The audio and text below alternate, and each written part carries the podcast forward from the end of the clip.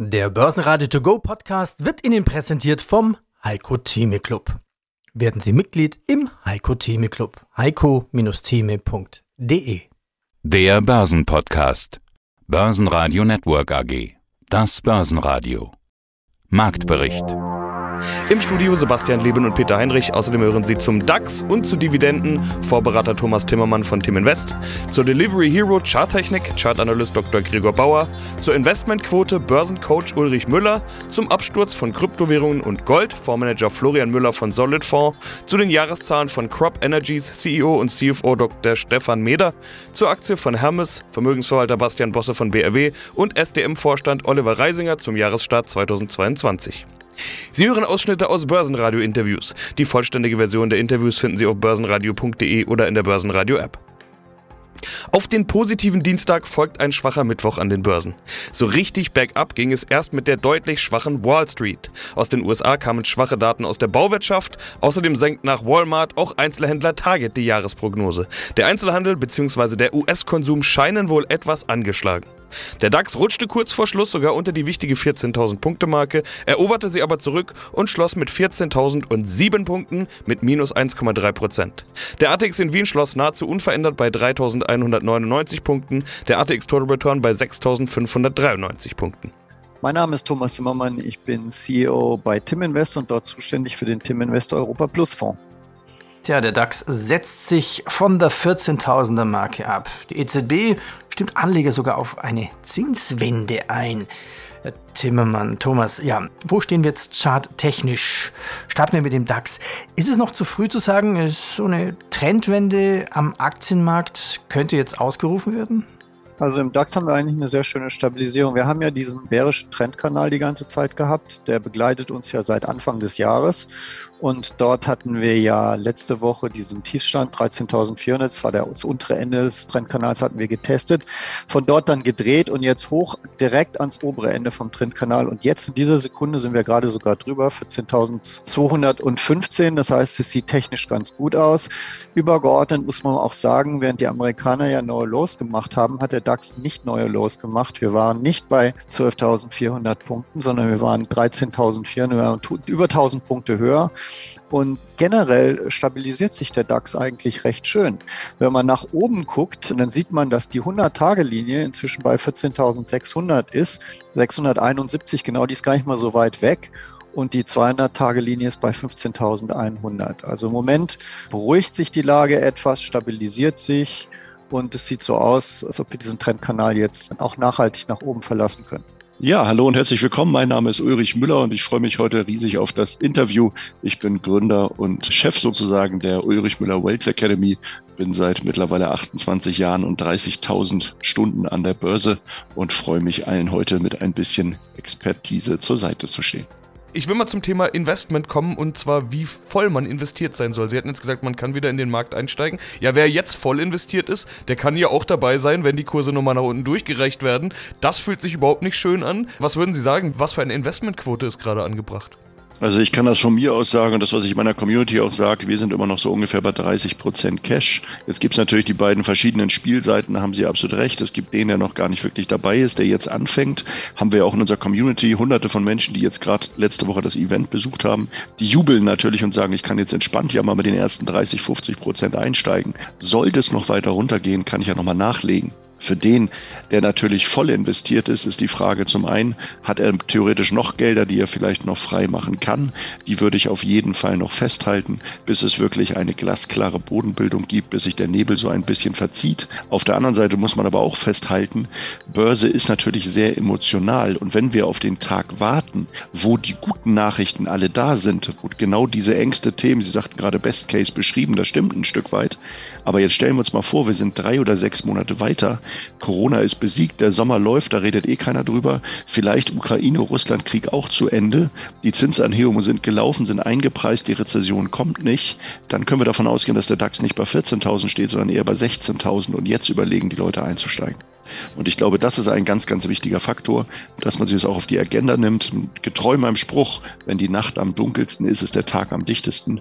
Oder auch wie Costolani gesagt hat, wenn die Kanonen donnern, musst du einsteigen. Das ist ein bisschen prekär, das heute zu sagen, weil das natürlich ein bisschen krass einfach durch die Ukraine ist.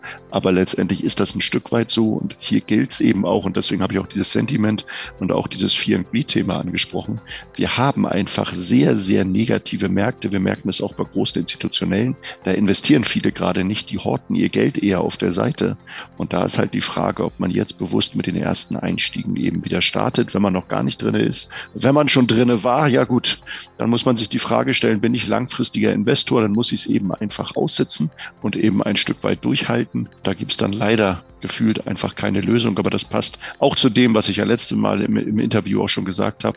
Jeder, der an die Börse geht, der muss sich gut überlegen, welches Geld gehört an die Börse. Und der zweite wichtigste Punkt, mit welchen Strategien arbeite ich tatsächlich? Florian Müller, Geschäftsführer der Solid 4 GmbH.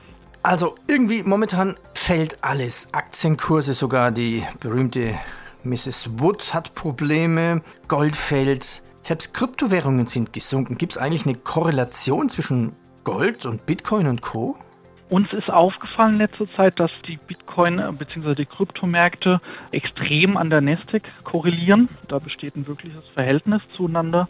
Bei Gold und Silber, äh, das, der sichere Hafen ist, ist halt äh, die Volatilität deutlich geringer. Ja, da würde ich jetzt keinen Zusammenhang zwischen Edelmetalle und Kryptowährung daherleiten. Was wir letztendlich aber mittlerweile auch erkennen, dass die Kryptomärkte, die ja auch von vielen in den letzten Jahren gehypt wurden, jetzt auch einen deutlichen Einbruch erleben. Jetzt als großes Negativbeispiel ist ja, sind ja jetzt die zwei großen Stablecoins. Einerseits Luna, wo jetzt das Netzwerk zusammengebrochen ist. Andererseits war auch einer der größten Kryptowährungen Solana mal fünf Tage offline. Also man sieht, mhm. sieht hier deutlich, dass ja einerseits die Dezentralität, die immer als Vorteil ähm, genutzt wird, beziehungsweise im Empor sticht, da doch in so Krisenzeiten nicht bewährt sind. Unsere Anleger, die ja größtenteils sehr konservativ geprägt sind, waren da immer auf, auf die physische Variante äh, der Edelmetalle und ähm, nochmal zurückzukommen, Herr Heinrich, auf die Situation. Also wir haben jetzt auch Schwierigkeiten bei den Lieferketten. Das heißt, gerade bei Goldbarren von Hereus und Hafner, also zwei renommierte Hersteller, hatten wir jetzt Lieferzeiten von zwei Monaten. Bei Hereus kann die 50 Gramm und 100 Gramm geprägte Münze seit drei Monaten schon gar nicht mehr geliefert werden. ähm, das, ist ja, das ist ja Irrsinn. Das heißt, fangen Sie jetzt an, selber schon Goldbahn abzusägen? Wäre schön. Aber das fasziniert uns immer wieder und das, was wir auch schon seit längerer Zeit prophezeien bzw. feststellen, ist, dass dieser reine Goldpreis, der an der Börse fixiert wird, beziehungsweise auch der Silberpreis, überhaupt nicht praktisch das Angebot und die Nachfrage reguliert, die wir erfahren. Die Nachfrage ist enorm hoch, wie es vorhin schon angedeutet hat. Das also, heißt, also da muss ich jetzt nochmal noch mal nachfragen. Also der Goldpreis, ja. der jetzt bei 1800 steht, Mhm. Der spiegelt in keinster Weise wieder die Nachfrage bei den Menschen, die sich bei Ihnen in den Laden begeben und stehen die Schlange und sagen, ich will, will Gold haben? Also teilweise genau. Wir haben ja zwei Ladengeschäfte in Mainz und Wiesbaden. Andererseits haben wir auch über den Gold-Silber-Shop einen der größten Online-Shops respektive bezüglich der, der physischen Edelmetall, des physischen Edelmetallerwerbs. Wir haben wirklich eine Zeit gehabt, ähm, wo wir diesem Bestellaufkommen, das immens war, wo unsere Logistik kaum hinterherkam mit dem Versand. Ne? Und ähm, dann sieht man wiederum andererseits, äh, dass die, die Goldmärkte fallen, beziehungsweise die Edelmetallmärkte und ähm, und erkennt eigentlich daran, dass diese Edelmetallmärkte letztendlich auch größtenteils manipuliert werden unseres Erachtens. Aus dem Segment erneuerbare Energien kam die Meldung, Siemens Energy will als Großaktionär die Problemtochter Gamesa ganz übernehmen. Beide Aktien steigen. Gewinner gab es im DAX nur eine Handvoll. Am stärksten zulegen konnte RWE mit plus 3,2%, Weitere Gewinner waren E.ON mit plus 1,6% und Daimler Truck mit plus 1,2%. Stärkste Verlierer waren Puma mit minus 5%, Delivery Hero mit minus 8,7% und bei Schlusslicht HelloFresh wurde es sogar zweistellig mit minus 10,8%. Gregor Bauer, Autor des Optionshandelbriefes Der Optionenprofi und Inhaber Dr. Bauer Consult. Im DAX selbst, also unter den DAX-Werten geht es auch recht volatil zu. Da sind zu nennen Werte wie Delivery Hero, die sind eigentlich immer entweder unter den Top-Gewinnern oder den Top-Verlierern. Dazwischen scheint irgendwie gar nichts möglich. Häufiger unter den Top-Verlierern muss man sagen. Übrigens auch heute zu dem Zeitpunkt, an dem wir gerade sprechen, sind sie auch der stärkste Verlierer im DAX. Und wenn man ein bisschen rauszoomt, dann geht es eigentlich seit November nur bergab. Über 130 Euro waren es mal, jetzt sind es unter 30. Herr Dr. Bauer, wo geht das hin? Ja, Delivery Hero ist ganz klar in einem Abwärtstrend. Und da sehe ich im Moment auch noch keine Verbesserung. Also Verbesserung mit im Hinsicht von Ausbruch aus dem Abwärtstrend.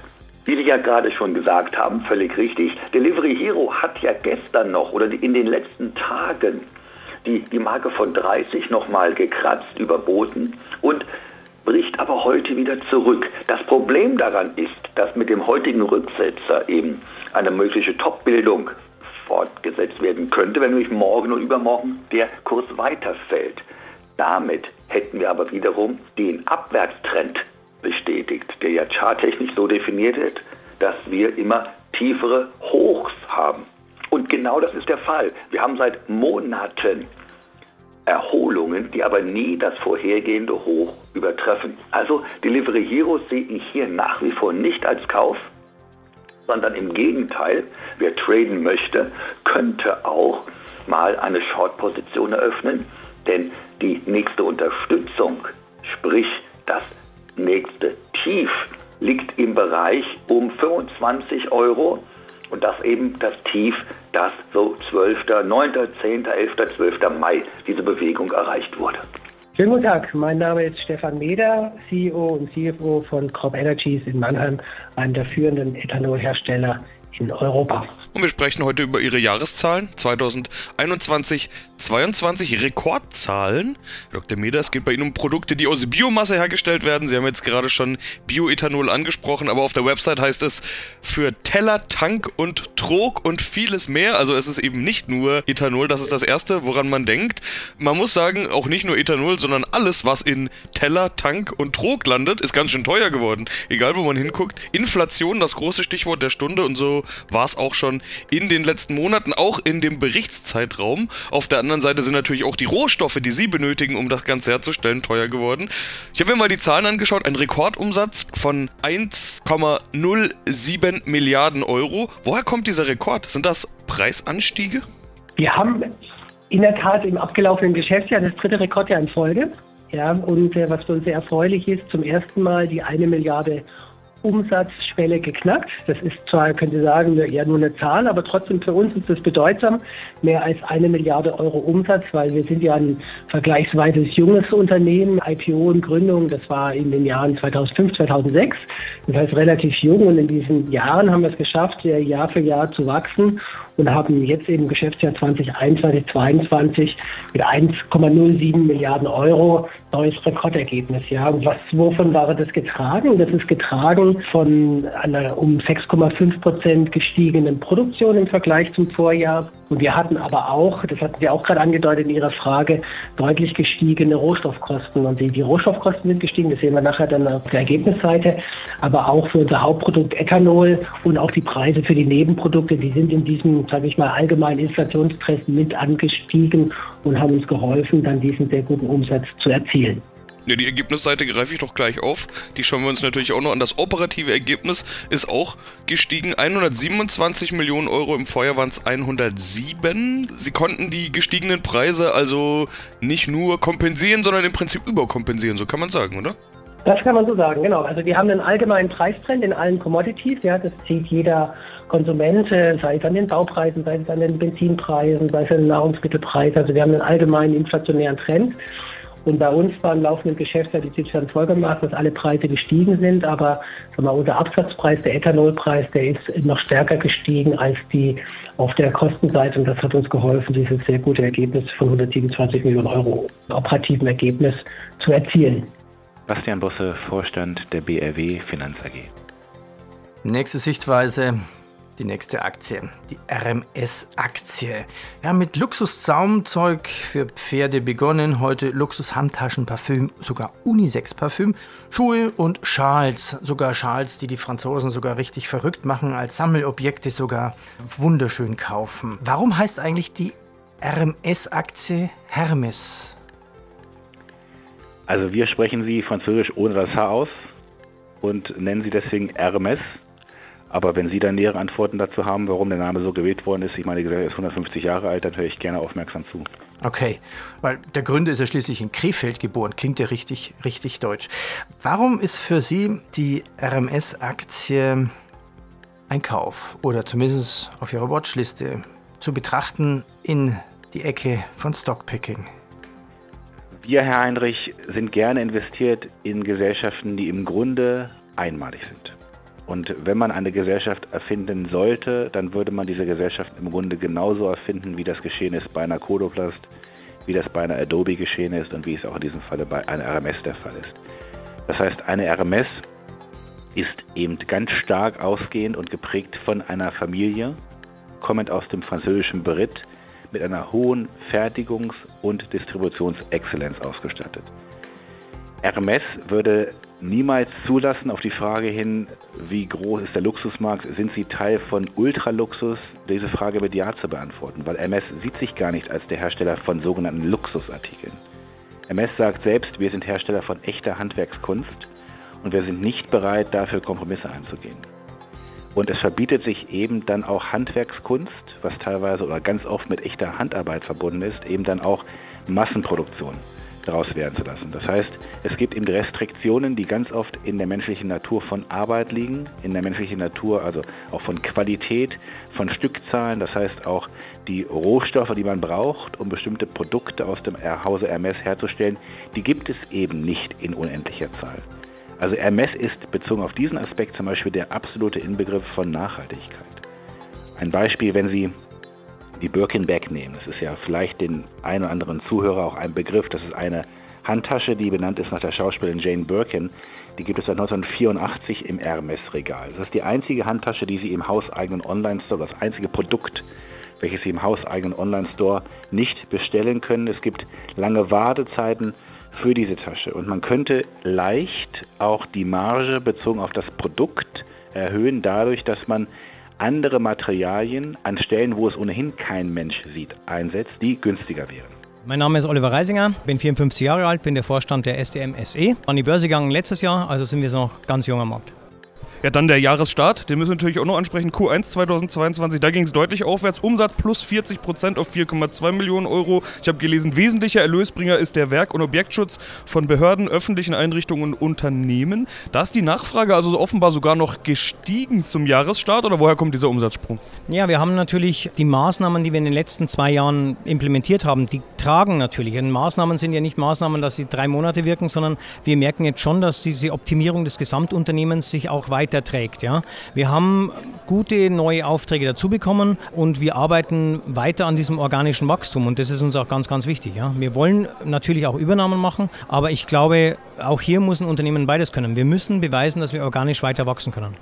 Ja, auch der Gewinn ist gestiegen, plus 48 Prozent, 0,6 Millionen und zwar EBITDA als auch EBIT als auch EBT. Sie haben nämlich keine Schuldenabschreibung, habe ich gelesen, oder wenig Abschreibung. Das ist wohl einer der Vorteile an Ihrem Geschäft. Es geht ja eben hauptsächlich um Personal. Genau.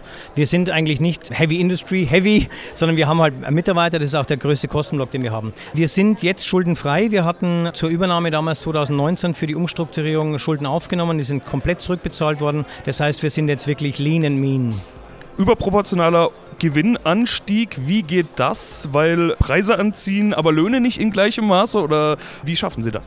Naja, wir versuchen natürlich ähm, unsere Marge als Qualitätsanbieter nach oben zu treiben. Das ist ja auch ein Teil der Strategie. Bei einigen Objekten hat das sehr, sehr gut geklappt. Wir geben das an die Mitarbeiter weiter. Haben wir Aufschläge in den Objekten, kriegen das die Mitarbeiter, das wissen die Mitarbeiter. Deswegen, und das ist wahrscheinlich eine der nächsten Fragen, haben wir auch keine oder wenig Probleme, neue Mitarbeiter zu akquirieren. Die Dividendensaison ja, sie läuft wunderbar. Worauf müsste man achten, wenn man sich jetzt Indizes anschaut? Ja, den DAX ist ja ein Performance-Index. Da werden die Dividenden ja automatisch reinvestiert. Aber wenn wir zum Beispiel den wichtigsten äh, Index in der Eurozone nehmen, den Eurostox 50, dann schlägt er jetzt gerade Dividenden ab. Und das merkt man sogar schon in dem Abwärtstrendkanal vom Eurostox 50. Während der DAX ja jetzt drüber ist, ist der Eurostox 50 noch nicht drüber, weil er halt diesen Abschlag hat. Das hat von Anfang des Jahres bis Juni ungefähr 100 Punkte ausgemacht in dem Index, also recht viel. Und das schmilzt jetzt gerade ab. Und ähnlich sieht es auch bei dem Kursindex im Stocks Europe 600 an. Also jetzt läuft gerade die Dividendensaison, jetzt werden die Dividenden gezahlt in den nächsten Monaten. Dadurch sinken alle Kursindizes, die Performance-Indizes, also insbesondere der DAX, aber auch der MDAX, die sinken nicht, weil die Dividenden werden reinvestiert. Und generell führt die Dividendensaison an sich ja auch zu einer gewissen Stabilisierung der Märkte. Börsenradio Network AG Marktbericht Der Börsenradio To Go Podcast wurde Ihnen präsentiert vom Heiko Theme Club. Werden Sie Mitglied im Heiko Theme Club. heiko-theme.de